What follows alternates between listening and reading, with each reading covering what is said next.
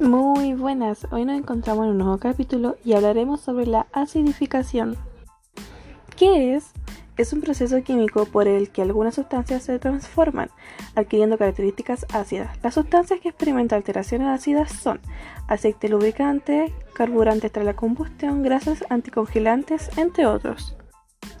¿Cómo se da? Se origina cuando el azufre, que se encuentra en un estado elemental de los combustibles fósiles y el nitrógeno, presentes en el aire incombustibles son liberados a la atmósfera tras procesos de combustión en forma de óxido de nitrógeno y dióxido de carbono.